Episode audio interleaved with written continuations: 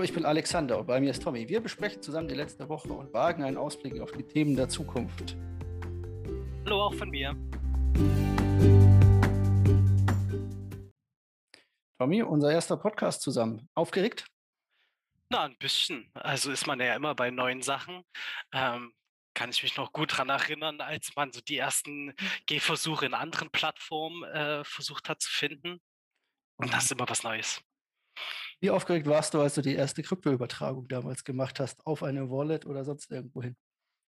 Oh Gott, es ist schon her, aber ich kann, habe immer noch das Gefühl ab und zu, ähm, tausendmal nachprüfen zu müssen, ob man alles richtig gemacht hat. Vor allen Dingen, wenn man sich auch mit neuen Chains auseinandersetzt, ähm, ist das immer wieder eine aufregende Geschichte und man deswegen auch immer der wichtigste Punkt, äh, dass man erstmal äh, kleinere Beträge überweist, dann fühlt man sich auch sicherer. Natürlich richtig, aber bei den Freunden von ETH kostet das natürlich auch kleine Beträge zu Das übernehmen. stimmt, das stimmt wohl auf jeden Fall. Und wie war das bei dir? Wann war das eigentlich das erste Mal, dass du, dass du in eine Wallet was überwiesen hast? Ja, ich habe direkt den Kardinalsfehler gemacht. Ich habe eine Wallet erstellt, Hm. habe mir die Keyphrase nicht aufgeschrieben und das Passwort vergessen.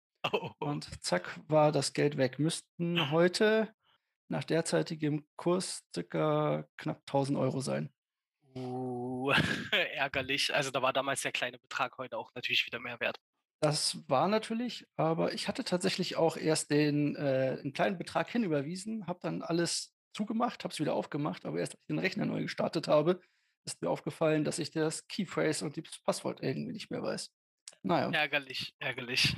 Nachdem wir das geklärt haben und meinen Fehler direkt einmal ähm, oder mein Fail einmal besprochen haben, direkt zum Start, lässt mich garantiert gut aussehen und höchst professionell, kommen wir zur Marktübersicht. Das soll unser erstes Segment sein. Auch in zukünftigen Folgen wollen wir gerne immer mit euch einmal zurückblicken auf das komplette oder auf das, den Markt. Natürlich nicht auf den kompletten Markt. Wir haben keine Zeit, 9000 Coins durchzusprechen, aber mal die größten Gewinner und Verlierer der Woche wollen wir uns mal anschauen, zumindest der bekannteren Projekte natürlich, und mal schauen, ob wir interessante News dazu finden. Die wohl interessanteste News die Woche ist natürlich direkt passiert, kurz bevor wir eigentlich aufnehmen wollten, naja, kurz davor, eigentlich eineinhalb Tage davor, und zwar Bitcoin direkt innerhalb von Minuten von seinen 62.000 auf das New All-Time High geschossen und um die 66.000 889,63 Dollar. Zumindest steht das hier so bei Livecoin Watch. Ja, da hast du ja auch gleich äh, voll richtig gelegen, diesmal mit deinem All-Time-High. Du hattest ja extra Druck gemacht, dass wir schnellstmöglich aufnehmen, passend zum All-Time-High. Und dann ist es doch relativ früh gekommen. Ich hätte gedacht, das wäre noch ein paar Tage später. Ja, danach direkt jetzt wieder stehen wir die Zeit äh, Freitagabend 18 Uhr oder halb, halb neun, äh, halb sieben besser gesagt, stehen wir bei rund 60.000 oder rund 61.000 im Preis von Bitcoin. Kein Grund zur Panik. Das läuft halt einfach auch mal, was aufkommt, kommt auch wieder ein Stückchen runter.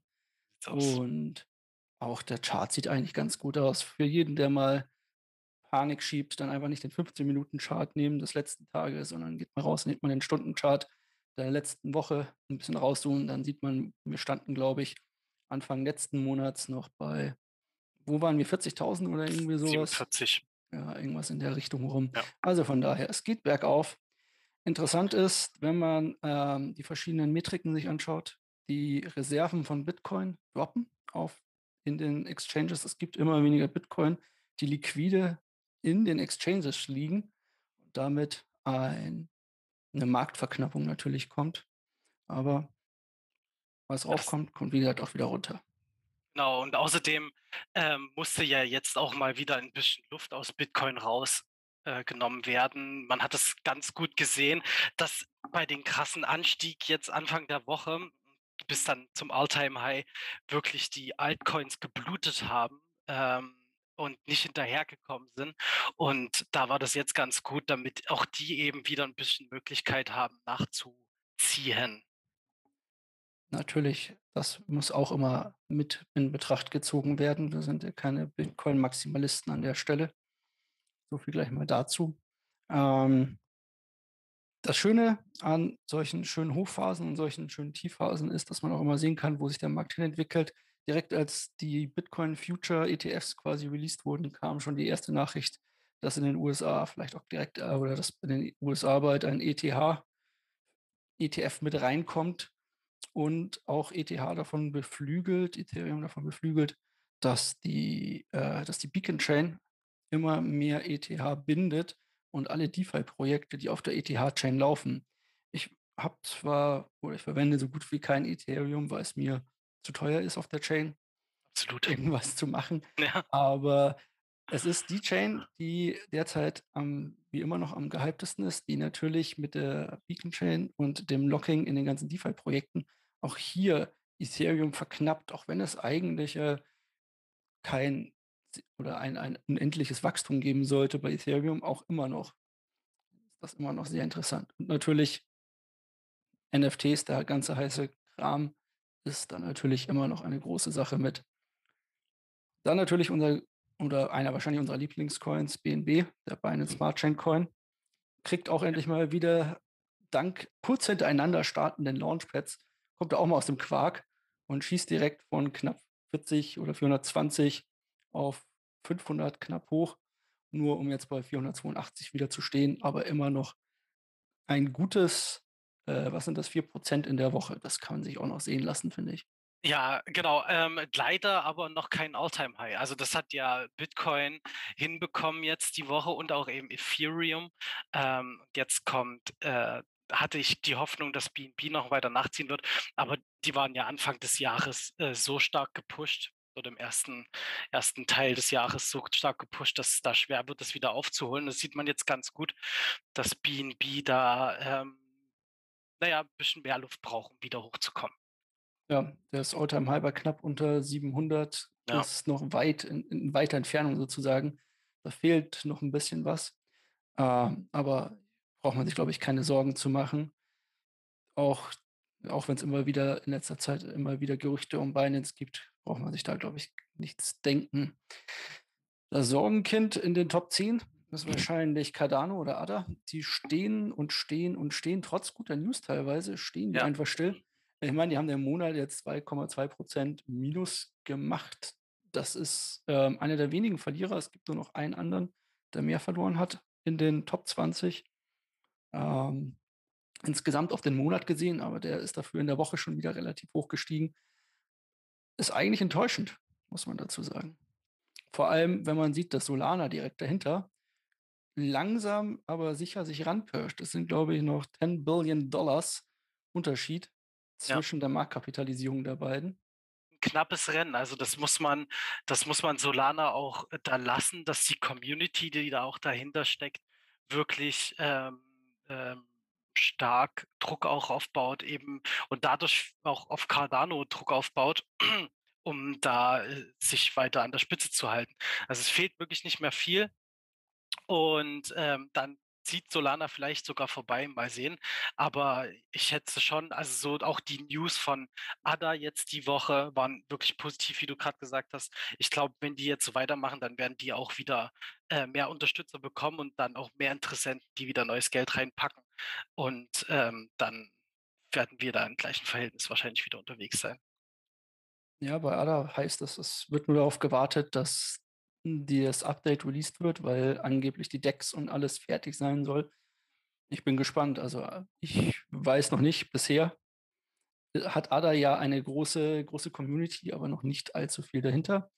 Der große oder meine große Überraschung die Woche für mich zumindest war Polkadot, die einfach den Monat mal knappe 42 Prozent in den letzten 30 Tagen sich gesagt haben, ach ja, ich schieß mal los.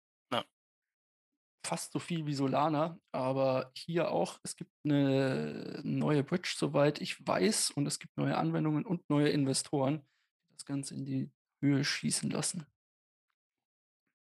Wahrscheinlich aber mit die größte Überraschung, also die tatsächlich für mich größte Überraschung ist natürlich Shiba Inu, mein absoluter kleiner, nein, natürlich nicht, ähm, als kleiner Meme-Coin schießt er hoch, wird irgendwann uns alle noch auf Stelle 12 uns alle das äh, Fürchten lernen wahrscheinlich.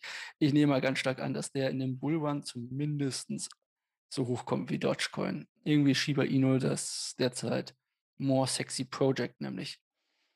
Ja, also ich habe da ja ein bisschen andere Meinung zu den ganzen Meme-Coins. Für mich können die weiter nach unten äh, gedrückt werden. Aber natürlich gönne ich es halt jedem, der da rein investiert ist, dass man da auch so seine Gewinne mitnehmen kann. Ähm, finde ich vor allen Dingen halt auch einfach community-technisch ein ganz interessanter Punkt, wie, ähm, wie sich das so verteilt. Also ich meine, beides sind halt wirklich reine Meme-Coins teilweise aber auch wirklich sehr, sehr harte Fanbases dahinter, die das andere jeweils extrem ablehnen. Das ist spannend teilweise zu beobachten. Äh, kann man auf jeden Fall gespannt sein, was da noch passieren wird so in nächster Zeit. Also Shiba Inu mit äh, jetzt mit einer kleinen Dex am Start und mehreren anderen Sachen, die da noch kommen sollen. Auf jeden Fall starke Community. Luna Terra ist noch davor auf Platz 11. Ähm, hat sich natürlich auch ganz gut entwickelt für mich ein eine gute Chain, auf der man wahrscheinlich in nächster Zeit mehr gute Projekte sehen wird. Ist auch interessantes interessantes Projekt. Ähm, man muss halt auch wirklich dazu gucken, wenn man sich jetzt mal wirklich auf die Wochensicht auch anschaut, haben die da auch äh, ordentlich dazu gewonnen, ähm, im Gegensatz zu anderen Playern, die sonst so damit gemacht haben.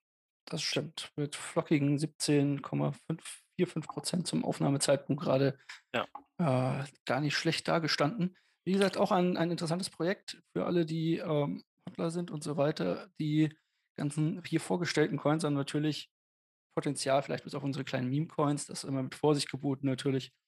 Ähm, aber hier kann man sich natürlich mal umschauen, ob man vielleicht mal einen kleinen Dip abwartet und dann mal einsteigt. So habe ich es zum Beispiel bei Solana gemacht. Ich habe den den Einstieg verpasst bis irgendwie rund um die 200, habe dann auf den Dip gewartet bis runter auf 140 und bin dann erst rein. Das heißt, derzeit schön im Plus. Avalanche, der ja dann als nächster kommt, der hat ja sogar noch besser performt als Terra. Das ist äh, auch interessant zu sehen. Auch spannendes Projekt. Die hatten jetzt die Woche ja sogar ein großes Community-Event, wo sie ähm, bekannt gegeben haben, dass sie sich an der Formula E mit beteiligen wollen. Äh, ganz spannende Sache. Ähm, das wird wahrscheinlich auch mit den Markt beflügelt haben, ähm, da jetzt gestern auch 24, also 10 Prozent ähm, gemacht. Das ist schon sportlich. Ja.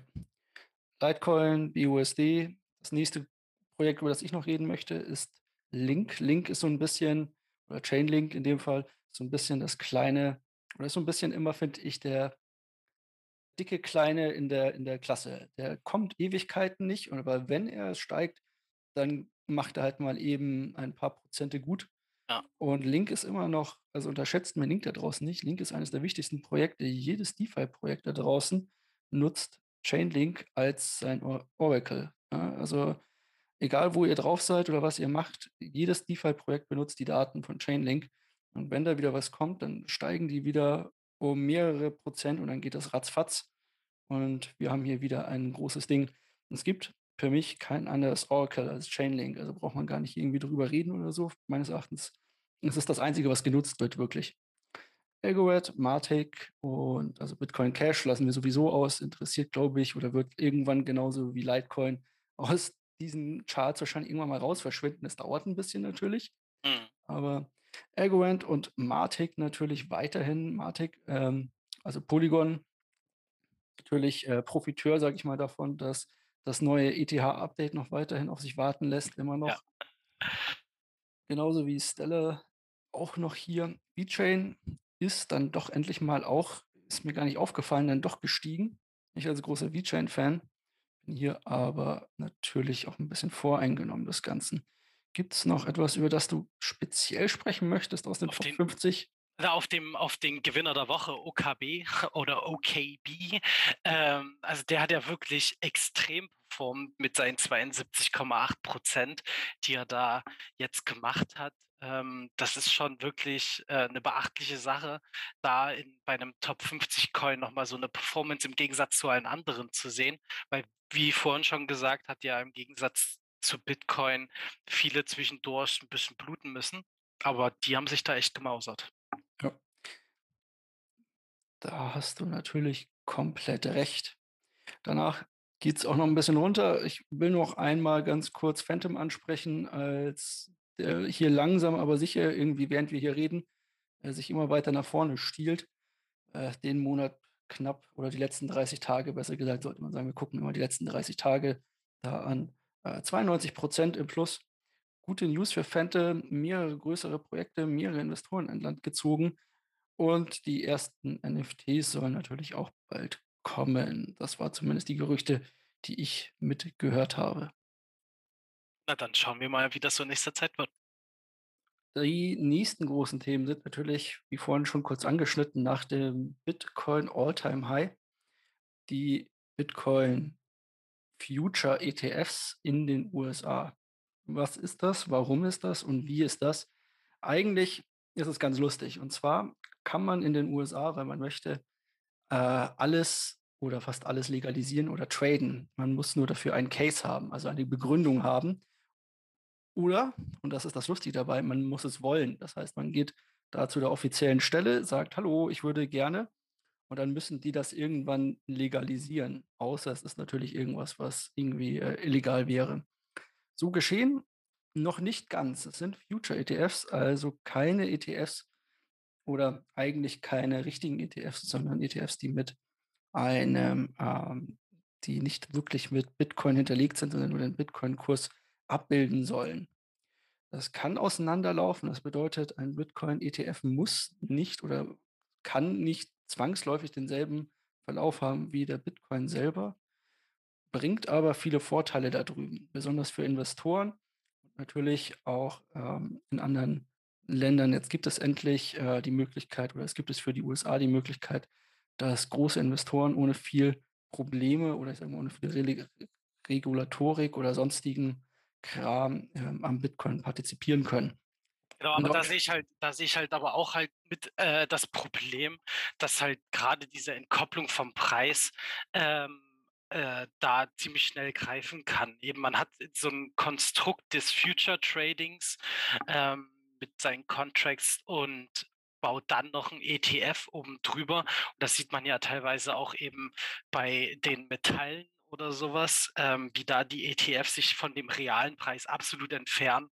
Und ähm, das, also kann schon, kann schon ganz gut passieren. Und vielleicht ist es ja auch bewusst so gewollt gewesen, dass man ähm, dort eben nicht so sehr an, ja, an dem realen Preis von Bitcoin gebunden ist, sondern das halt eben mit so einem Zwischenstep der Futures versucht hinzubekommen.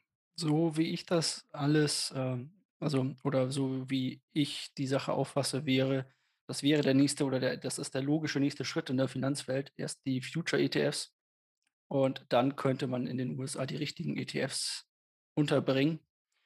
In Deutschland ist das Ganze oder in den anderen Ländern der Welt ist das alles ein bisschen anders. In Kanada zum Beispiel gibt es reale, richtige Bitcoin-ETFs, die Bitcoin selber halten und die man da kaufen kann. In Deutschland es keinen richtigen ETF. Es gibt ETNs. Das ist ein anderes Art, heißt ähnlich, hat aber nichts mit dem ETF zu tun, falls ihr euch dazu genauer informieren wollt. Dort hat die Börse Stuttgart einfach mal Unterschied äh, ETF, ETN einen guten Artikel, auch was ähm, noch andere Sachen angeht, quasi dort mit reingenommen. Allerdings, auch wenn alle immer darüber schimpfen, wie rückständig oder so Deutschland ist, gerade hier, 20 oder die größten Spezialfonds, die es hier in Deutschland gibt, oder spezielle Fonds, dürfen bis zu 20 Prozent ja inzwischen in Kryptowährungen und damit wahrscheinlich hauptsächlich in Bitcoin anlegen, wenn sie das denn wollen. Da können wir als Privatinvestoren zwar nicht rein investieren, aber hier gibt es sowas zumindest, sage ich mal, ansatzweise. Man muss, auch dazu, man muss auch dazu sagen, dass ja gerade eben die großen Institutionen die Geldtreiber sind. Also ich meine, für den großen Markt interessieren wir als Kleinanleger eher weniger. Ähm, da ist halt der wichtige Punkt und vor allen Dingen auch in Deutschland war da das im Sommer das wichtige Signal, dass es ermöglicht wurde. Ähm, das ähm, kann man schon mal wohlwollend mit aufgreifen und auch nochmal extra betonen. Genau, deswegen, ich sehe es als den nächsten Schritt auch zur Massenadaption, auch zur Adaption von den nächsten oder die, dass die nächsten großen Leute mit reinkommen. Wir haben auch jetzt hier, wie wir sehen, wir sind kurz vom Alltime High oder haben das Alltime High gebrochen und wir sehen noch nicht so die richtige FOMO-Hitten quasi. Also die Leute strömen noch nicht wieder in den Markt rein, wie sie es im, im Anfang des Jahres getan haben, wo plötzlich jeder äh, irgendwas kaufen musste oder damit handeln musste oder sonstiges. Entweder sitzt der Schock noch zu tief, entweder hat man im Sommer alles Geld wieder ausgegeben, das man bei Corona noch gespart hatte quasi. Wer weiß, ähm, ich denke, wir kommen allerspätestens oder jetzt kommen die Institutionellen rein, die treiben den Preis, ich nehme mal ganz stark an, Richtung 100.000. Und sollten wir die 100.000 hitten, dann wird die große FOMO wieder reinkommen und dann wird es wieder über den Nachrichten berichtet darüber, allerspätestens 100.000 so als das Signal für uns, dass es jetzt hier wieder losgeht. Wir werden sehen. Auf jeden Fall Bitcoin nicht zu stoppen, aber auch die Altcoins. Es kann sein, dass natürlich in den Circlen dann immer die Altcoins ein bisschen bluten und ein bisschen federn lassen, wenn Bitcoin loslegt. Aber im Normalfall ist es dann so, dass ab irgendeinem Zeitpunkt dann die Gewinne aus Bitcoin wieder in die Altcoins fließen und die dann, hm, ich sag mal immer so, das doppelte, dreifache, vierfache, fünffache an Gewinn von, von Bitcoin mitmachen. Und auch wenn wir alle mehr Bitcoin haben wollen, ist das natürlich eine gute Möglichkeit, dorthin zu kommen. Also vergesst mir die Altcoins nicht, kauft dort aber nur vielleicht, falls ihr euch noch nicht ganz so gut auskennt, die großen. Da macht man im ersten Moment mal nichts falsch. Ja, genau. Und vor allen Dingen halt äh, zu dem, zu dem Thema FOMO, das fand ich jetzt auch wirklich ganz interessant, in den Communities zu merken, als der ETF ähm, kam, war die, waren die Communities relativ ruhig. Ähm, als das All-Time-High kam, waren die Communities auch noch relativ ruhig. Also im Gegensatz zu dem, wie das jetzt Ende letzten Jahres und Anfang dieses Jahres abging, war das sehr, äh, sehr spannend zu beobachten, wie gediegen mittlerweile die Communities auch geworden sind wo man sich da äh, aufhält. Äh, deswegen bin ich gespannt, was dann passiert, wenn jetzt eben sowas wie die magische 100.000 Grenze wirklich mal geknackt werden sollten, wann auch immer das passiert. Ähm, ob das dann wieder überhaupt noch mal so krass zurückkommt, wie jetzt das zum Beispiel Anfang des Jahres war, wo ja wirklich, ähm, wo man sich an Neuzuwächsen nicht retten konnte.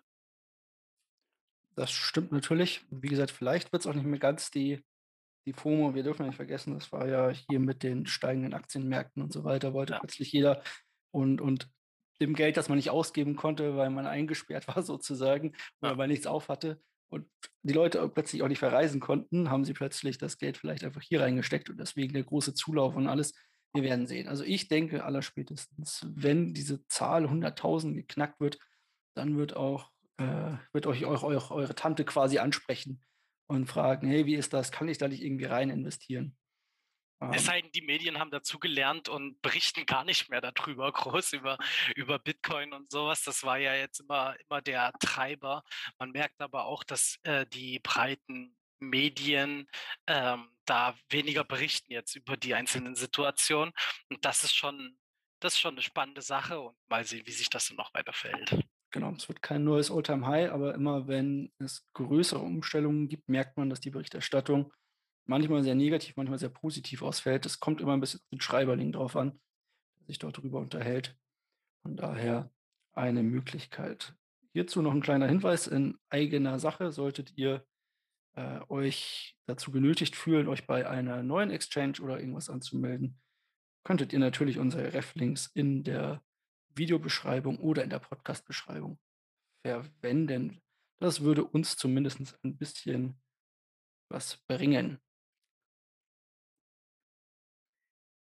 Als nächstes wollen wir noch ein weiteres Thema ansprechen, das gerade in den letzten Tagen hochgekocht ist oder relativ frisch ist. Und zwar Novi. Dazu hast du dich etwas mehr eingelesen, glaube ich, als ich.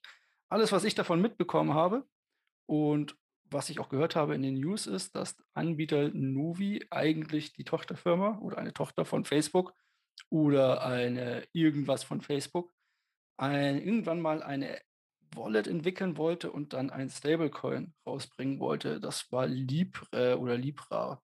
Ja. Irgendwas in der Richtung. Genau. Hat mich immer an das freie Office erinnert, mehr als an den Coin, muss ich sagen.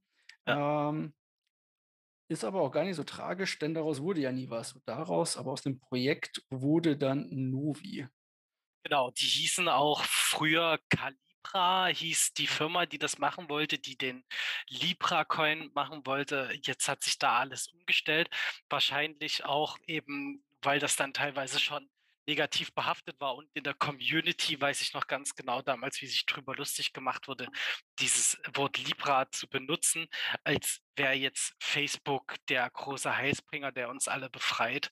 Ähm, und eben genau gerade aus der äh, Crypto-Community doch schon eher Facebook kritisch beäugt wird so als große zentrale Firma, die gerne alle Machenschaften lenkt. Ja, jetzt heißen sie, jetzt heißen sie Novi und der Stablecoin, den sie rausbringen wollen, heißt Diem. Ähm, und genau, die haben jetzt noch veröffentlicht, der David Marcus, der da so hauptfederführend für die Sache verantwortlich ist, hat er auch zu, auf Twitter mehrere Sachen geschrieben. Ein großes Paper haben sie dazu rausgebracht. Ähm, und zwar wollen die jetzt den USDP, also Pax US-Dollar, ähm, wollen die transferierbar machen zwischen ihren Wallets, ihrer Novi-App, ähm, damit Leute sich gegenseitig Geld hin und her schicken können. Und was ich da auch ganz interessant finde, ist, dass es jetzt erstmal vorrangig für die USA ähm, zum Testen freisteht, aber auch Guatemala.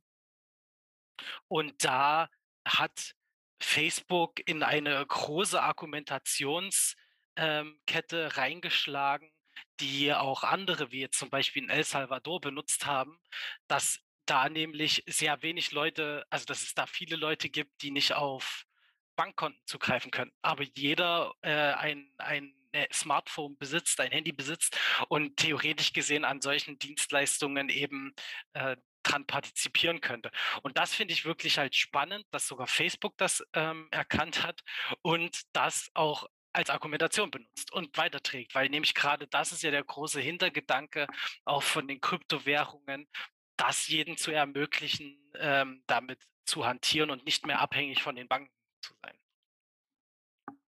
Das ist wahrscheinlich eine der Möglichkeiten. Mir ist nur gerade, während du geredet hast, eingefallen, dass es ja vor kurzem ein ähnliches oder eine ähnliche Meldung gab, allerdings nicht von Facebook, sondern von Jack Dorsey, dem Besitzer von Twitter, ein Bitcoin-Maximalist, der jetzt sein Twitter-Netzwerk oder Twitter so umgebaut hat, dass eigentlich jeder dort eine Bitcoin-Adresse besitzen kann, um genau zu sein, eigentlich eine Lightning-Adresse, ein ja. Lightning-Netzwerk und dort Zahlungen von Bitcoins erhalten kann über das Lightning-Netzwerk. Ihr könnt zum Beispiel Twitter-Nutzern oder Twitter-Producern äh, äh, oder äh, Content-Creatern quasi euer, euer Bitcoin schicken, dafür, dass ihr euch so gut auf Twitter unterhalten oder sonstiges. Das ist mir gerade noch eingefallen, als du darüber geredet hast. Ich frage mich, ob Facebook deswegen dazu gegangen ist, das auch nochmal jetzt dieses Jahr zu releasen oder ob sie vielleicht vorher schon mal dran waren und Jack Dorsey nur einfach schneller war im letzten, weil ansonsten wäre da wahrscheinlich auch mehr drum gewesen. Also im Endeffekt, im, gewesen. ja, wahrscheinlich. Also im Endeffekt ist es ja e, erstmal so eine Teststellung. Und ich glaube auch, dass die ähm, erstmal ihr Netzwerk überhaupt prüfen wollen, ob das mit der Novi Wallet da auch alles funktioniert. Man muss auch dazu sagen, dass Coinbase da mit im Boot ist und ähm, diese, diese ganze ähm, USDP, die Coins dazu bei sich behält und diese Verwaltung dafür übernimmt. Das heißt, im Endeffekt macht auch diese Tochter von Facebook nur eine Wallet-Bereitstellung, in Anführungsstrichen nur. Ähm, mhm. das heißt halt jetzt nicht, dass Facebook komplett sich einen ganz eigenen Coin jetzt ausgedacht hat, den man jetzt hin und her schicken kann. Aber das ist ja auch eben, hat schon wieder ausgereicht, um ein paar ähm, amerikanische Politiker zu triggern, dass die sich darüber aufregen, dass Facebook das bitte sein lassen soll. Facebook hätte ja keine, äh, keine Ahnung, so nach dem Motto, keine Fähigkeiten und kann die Risiken überhaupt nicht managen, die sich eben mit so einem Bezahlsystem da einherkommen und äh, die Klinke in die Hand drücken. Ähm, und da wird natürlich eben das wieder auf amerikanischer Seite kritisch gesehen, vor allen Dingen von ähm, Elizabeth Warren. Ähm, die da federführend einen Brief geschrieben hat, dass das bitte zu unterlassen ist. Spannende Sache. Ähm, und ich finde es auch immer wieder spannend, dass da scheinbar auch die, die Senatoren immer noch nicht mit klarkommen, dass sich sowas wie Bitcoin oder so etabliert. Naja, wenn du Angst davor hast, dein ein oder eines deiner mächtigsten Mittel zu verlieren, ähm, deiner Regierung, um Geld oder andere Leute zu beeinflussen, ist es natürlich interessant, weil irgendwann könnte man dann Facebook nicht mal mit den Haaren zudrehen, so ungefähr, weil sie Ja. sich einfach ihr eigenes Geld besitzen, so ungefähr. Das ist natürlich Oder interessant. und auch einen eigenen Wirtschaftskreislauf. Ich glaube, das war damals halt bei Libra das das größte Problem, was halt andere Institutionen gesehen haben oder große große, ähm, Gesellschaften gesehen haben, dass die halt damit die Möglichkeit haben, ja auch ihre eigenen Werbebetreiber zu bezahlen. Und wenn die Werbetreibenden, ähm, dann auch noch diese Coins weiter benutzen, könnte man ja 'ne komplette Parallelwirtschaft eröffnen. Äh, und das ist natürlich halt eben ganz kritisch gesehen. Und Facebook ist da sehr gut positioniert, vor allen Dingen in diesem Werbekosmos. Das, ähm, könnte schon Impact haben.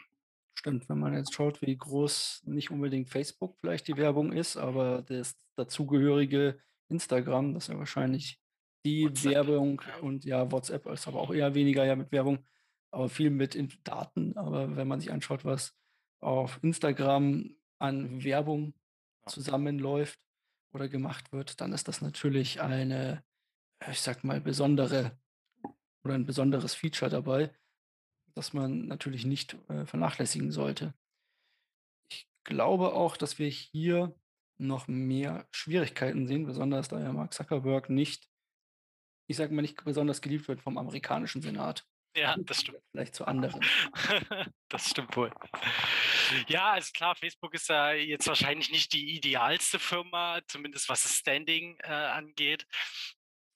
Aber ich also Thema Massenadaption hattest du ja vorhin auch schon mal genannt. Es ist auf jeden Fall ein Schritt in diese Richtung dahin.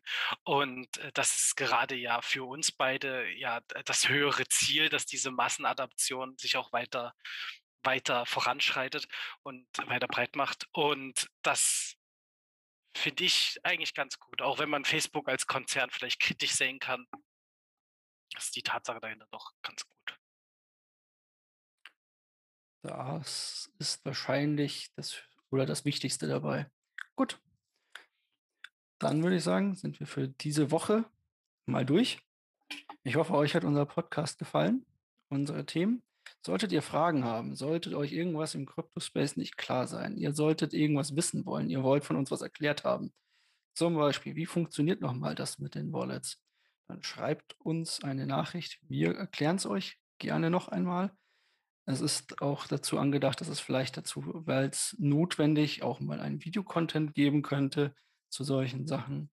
Was auch immer ihr an Fragen habt, wir versuchen sie euch zu beantworten. Solltet ihr noch Wünsche haben, schreibt uns auch diese bitte. Ansonsten liked, subscribed, abonniert, wo auch immer ihr grade unterwegs seid und, äh, am besten gleich auf allen Kanälen. Das wäre uns natürlich noch am allerliebsten. Ansonsten hören wir oder sehen wir uns vielleicht bei Twitter demnächst wieder und ich wünsche euch bis eine schöne Woche. Bis dann. Bis dann. Tschüss.